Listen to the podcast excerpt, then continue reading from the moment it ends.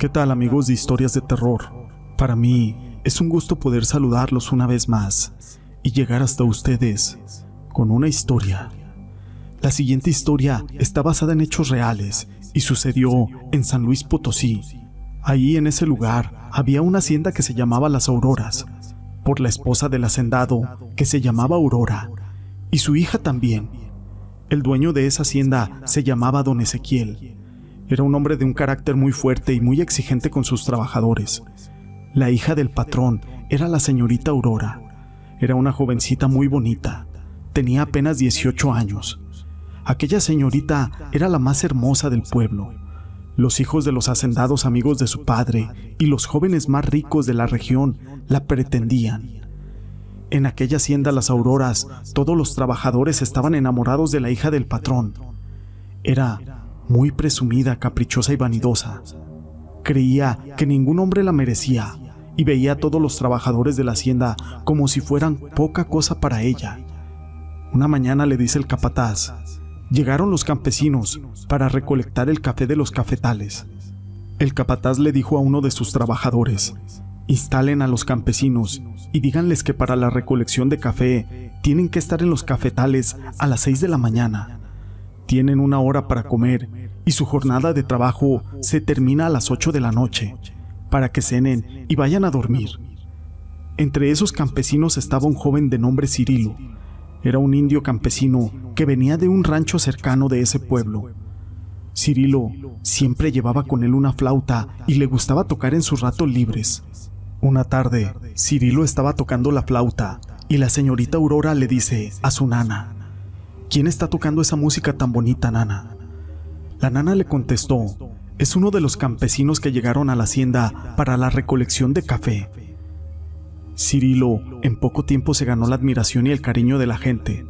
Era un muchacho muy alegre. Todas las personas de la hacienda lo apreciaban y lo querían mucho. Una tarde la señorita Aurora estaba paseando por el jardín de dicha hacienda, cuando escuchó la flauta de Cirilo.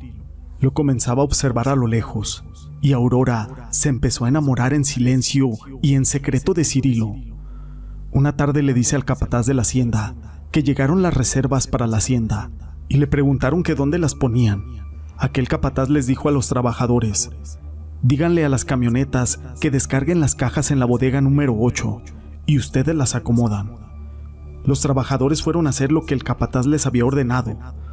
Entonces de repente llegó la señorita Aurora a la bodega número 8 y les dice a los trabajadores, ¿qué están haciendo aquí?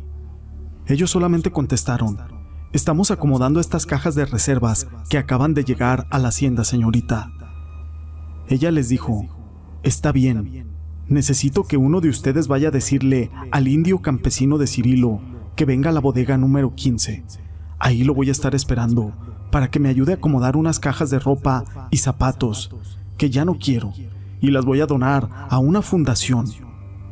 Uno de los trabajadores fue a buscar a Cirilo y le dijo que la señorita Aurora quería que fuera a ayudarle con unas cajas, que lo esperaba en la bodega número 15. Cuando Cirilo llegó a la bodega, no había nadie y empezó a gritar, Señorita Aurora, señorita Aurora, ¿está usted aquí? Y Cirilo escuchó que le decían, sí, aquí estoy. Cierra la puerta, por favor, Cirilo. Así fue, y obedeció. Vuelve a gritar. Ya cerré la puerta, señorita. ¿Dónde está? No la veo. Solamente la escucho. En ese momento, Aurora le dice, Estoy aquí, Cirilo. Era la señorita Aurora, pero estaba desnuda frente a Cirilo, y le dijo, Estoy enamorada de ti desde el primer día que te vi, y quiero que seamos amantes a escondidas de todo el mundo.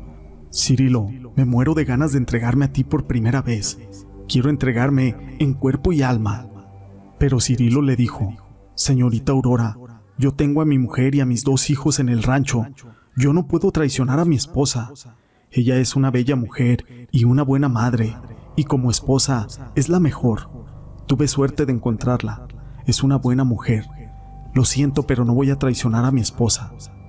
En eso la señorita Aurora le da un par de cachetadas a Cirilo y le dice, Maldito indio campesino, infeliz, ¿quién te crees que eres para despreciar a una mujer como yo? ¿Sabes cuántos hombres darían hasta su vida por estar en estos momentos en tu lugar? Cirilo le contestó, Lo siento, señorita Aurora, pero ya le dije, soy un hombre fiel, pobre pero con principios. Aurora se le fue encima golpeando a Cirilo. Estaba muy enojada y le dijo, Eres un indio campesino infeliz que no vales nada. Deberías de sentirte privilegiado de que una mujer como yo pusiera mis ojos en ti. Desgraciado, eres un maldito indio. Eso eres. Ahora lárgate y no quiero que te me vuelvas a acercar, Cirilo. Se fue la señorita Aurora y se puso a llorar de coraje. No soportaba que un indio campesino la hubiera despreciado. Entonces rompió su vestido y se alborotó el cabello y fue a acostarse en la tierra. Después fue corriendo a la hacienda. En esos momentos sus padres estaban comiendo, cuando entra la señorita Aurora y le dice a sus padres que uno de los indios campesinos que trabajan eventualmente en la hacienda la acababa de violar. Don Ezequiel le dice, ¿quién se atrevió a violar a mi hija? ¿Quién es ese indio mugroso que te violó? Aquella señorita le dice, se llama Cirilo. Don Ezequiel le dice al capataz que es uno de los indios campesinos que acaba de violar a su hija y que se llama Cirilo. Así que vas por ese maldito infeliz y lo amarras en ese árbol grande que tenemos en la hacienda. Aquel capataz le dijo, sí señor. Así fue, como fueron por Cirilo y lo amarraron. El patrón llegó con un cuchillo en mano y le dijo, a ver, indio mugroso, ¿cómo te atreviste a violar a mi hija Aurora? Así que pidió a los trabajadores que lo desnudaran y que le dieran una golpiza, que lo dejaran moribundo. Después me hablan. Al rato regresó el patrón y ve a Cirilo todo golpeado y agonizando. Con el cuchillo le cortó su pene y le dice a los trabajadores de la hacienda que se lo den de comer a los cochinos. Después el patrón ordena que lo cuelguen de un árbol a Cirilo los trabajadores cuelgan a Cirilo hasta que muere ahorcado en aquel árbol.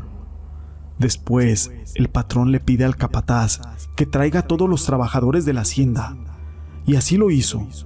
Cuando estaban todos los trabajadores junto a aquel árbol donde había muerto Cirilo ahorcado por el patrón, les dijo, miren a este indio maldito mugroso e infeliz. Se atrevió a violar a mi hija y miren cómo terminó castrado y ahorcado. Espero que esto les sirva de lección, por si alguno de ustedes malditos indios mugrosos se atreviera a faltarle al respeto a mi hija Aurora. Ustedes cabrones son indios infelices y mugrosos muertos de hambre. Ella es una señorita. Ahorita regresen y vuelvan a sus labores. Órale. Pinches indios muertos de hambre, malditos mugrosos. Después el patrón le pidió al capataz Bajas a este infeliz del árbol y le prendes fuego. Cuando su cuerpo se haya convertido en cenizas, las echas en unas bolsas negras y las tiras a la basura. Así pasaron los días. La señorita Aurora tenía unas pesadillas horribles. Se empezaba a alterar. Decía que el alma de Cirilo la atormentaba, que no la dejaba en paz y que la quería volver loca. Se empezó a volver poco a poco loca. En veces Paseaba por los jardines de la hacienda y hablaba sola. Se reía sola por las noches, tenía pesadillas y cuando se despertaba decía que veía el alma de Cirilo. Así fue como se volvió loca. Una mañana don Ezequiel, desayunando con su esposa Aurora, cuando entra corriendo el capataz muy agitado y le dice, Patrón, necesita venir a ver esto, es algo urgente. El patrón le dice, Dímelo aquí, ¿qué está pasando? No dejan ni desayunar tranquilo a uno. Patrón, tiene que verlo usted, yo no puedo decirle nada. Así que don Ezequiel acompaña al capataz, y cuando llega al lugar donde está ese gran árbol, donde murió ahorcado el indio Cirilo, ahora estaba ahorcada la señorita Aurora. Al parecer, había tomado la decisión por la noche de suicidarse y colgarse. Así fue como el patrón le dio cristiana sepultura a su hija, en uno de los jardines de la hacienda. Después el patrón fue a la habitación de su hija a llorar con mucho sentimiento. Mientras veía las cosas personales de su hija, decía, ¿por qué lo hiciste mi pequeña Aurora? Eras muy joven para morir. En eso don Ezequiel encontró un diario personal de su hija y lo empezó a leer. y descubre que una de las páginas de ese diario del texto decía que acababa de llegar a trabajar a la hacienda un campesino de nombre Cirilo y que estaba muy enamorada de él. Hoy mismo voy a declararle mi amor. Hoy me le declaré a Cirilo, pero me despreció, me lastimó mi orgullo. Un indio campesino como Cirilo me despreció y eso me dio mucho coraje. Así que fui a decirle a mis padres que Cirilo me violó. Ahora tengo pesadillas. Cirilo viene por las noches y me dice que si no digo la verdad y limpio su nombre, me va a volver loca. Y dice que voy a terminar como él ahorcada en ese árbol grande que está en la hacienda. Pero yo no puedo decir la verdad de que Cirilo no me violó y que Cirilo es inocente, que el único pecado que Cirilo tuvo fue serle fiel a su mujer, a su esposa. No, yo no puedo quedar como una mentirosa. Mejor dejo las cosas de ese tamaño. Total, Cirilo ya está muerto y ese indio campesino ni siquiera quedaron cenizas. Así tomó el diario de la hija y lo quemó, para que nadie supiera la verdad de que Cirilo era inocente y que su hija Aurora era una mentirosa. Don Ezequiel empezó a tomar mucho y se convirtió en un alcohólico. Con el tiempo, también aquel patrón se volvió loco. Decía que lo acosaba el fantasma de Cirilo. Una mañana los trabajadores de la hacienda encontraron ahorcado en aquel árbol a don Ezequiel. El patrón se había suicidado, había decidido ahorcarse en aquel mismo árbol donde se habían ahorcado Cirilo y su hija Aurora. Don Ezequiel, el patrón se suicidó sin limpiar el nombre de Cirilo, porque ese pobre indio campesino era inocente y no merecía que le hicieran nada. A él inventaron una mentira. Pasó el tiempo y la señora Aurora contrató a unos cuantos administradores y capataces que solo le reportaban lo que ellos querían. Le robaron mucho a la señora Aurora Pasó el tiempo y la hacienda dejó de funcionar. Los trabajadores mejor se fueron a buscar trabajo a otros lados. La señora Aurora falleció y quedó sepultada en el jardín de la hacienda. Los trabajadores que quedaron se repartieron las cosas de valor que quedaban en aquel lugar y se fueron para siempre. Pasaron los años y esa hacienda quedó abandonada en el olvido, como muchas otras haciendas de San Luis Potosí, pero las personas de ese pueblo Dicen que esa hacienda es la hacienda de los ahorcados, porque ahí se ahorcaron tres personas en ese mismo árbol, y que por las noches y las madrugadas se ve en ese árbol la sombra de los tres. Ahí están colgados. Uno es de una mujer y también hay dos hombres. Se escuchan que arrastran cadenas, gritos muy macabros y aterradores. Las personas dicen que esa hacienda está embrujada Muchos son los fantasmas y las almas que penan y que habitan en ese lugar. Nadie quiere pasar por ahí, ni de noche ni de día. Esta hacienda es una más de todas las abandonadas que hay en el estado de San Luis Potosí. Esta historia la quise compartir con ustedes. Fue escrita por mi amiga Bella Sirena. Si les ha gustado, déjenme su pulgar arriba. No olviden en dejar sus comentarios y si tú conoces la hacienda, Platícanos si alguna vez has pasado por ahí. A todos ustedes, muchas gracias por ser parte de este canal.